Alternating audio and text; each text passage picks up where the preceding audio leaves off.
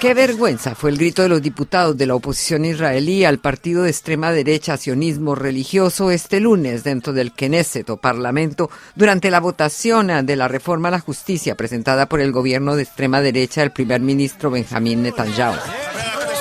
Afuera, miles de manifestantes portando la bandera azul y blanca israelí y coreando Salvemos la democracia, país moralmente en bancarrota, marcharon por séptima semana consecutiva contra este proyecto de ley que busca aumentar el poder de los funcionarios electos sobre el de los magistrados. Alberto Spectorowski, profesor de Ciencias Políticas en la Universidad de Tel Aviv, ¿hacia dónde apunta exactamente esta reforma que tiene por lo menos a la mitad de los israelíes en las calles marchando en contra? Las reformas tienen un contenido muy claro, es pasear la independencia de la alta Corte de Justicia que no intervenga en las decisiones gubernamentales. Hace como más o menos unos 30 años que se viene llevando una campaña en contra de la alta Corte de Justicia que actúa como Corte Constitucional cuando no lo es. Obviamente que estas intervenciones de la Alta Corte de Justicia eran para algo muy aceptado por todos nosotros, liberales, demócratas, en fin, etcétera, que es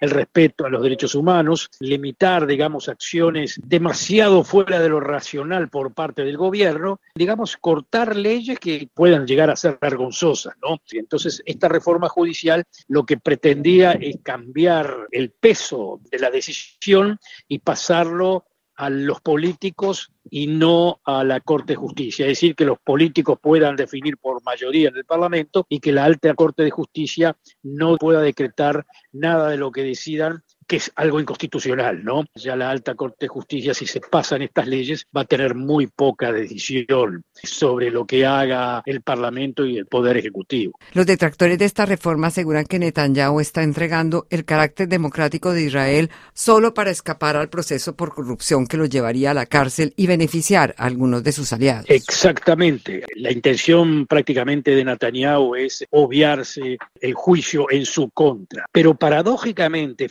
Netanyahu es un liberal del viejo estilo, es decir, de los que no quisiera tantos grandes cambios en la alta Corte de Justicia. Él sería uno de los puntuales importantes para que esta reforma sea mucho más moderada de lo que se espera. Y el otro personaje que no está en juicio, pero no puede ser ministro, el famoso Ari Ederi, también es sumamente moderado. Los dos únicos moderados en un gabinete de extrema derecha. Y los dos no pueden intervenir en estas este, decisiones que se están haciendo directamente porque están prohibidos por la Corte de Justicia. Es una paradoja muy seria, muy seria. Los dos corruptos y los dos moderados en cuanto a la reforma. O sea, lo único que le sirve de la reforma a ellos personalmente es este, catapultear sus casos judiciales, en el caso de Netanyahu y en el caso de Deri, volver a ser ministro. En cambio, dentro del gabinete hay gente de extrema derecha dura que no son corruptos, gente muy, muy, muy firme en sus convicciones y que trabajan muy seriamente y que no están dispuestos a dar un brazo a torcer porque quieren realmente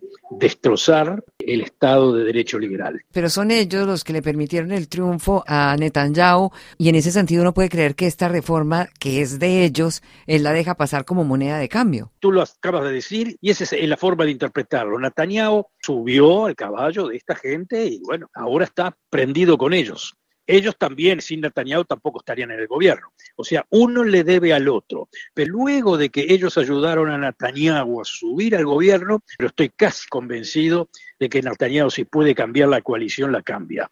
Si puede tener una coalición mucho más moderada, lo haría con gusto. Lo único que le interesa a él, como ya, ya dijimos, es superar sus cargos judiciales. Benjamín Netanyahu volvió al poder a finales de diciembre tras lograr conformar uno de los gobiernos más derechistas de la historia de Israel, fruto de una alianza entre su partido de derecha, el Likud, y partidos de ultraderecha y grupos judíos ortodoxos.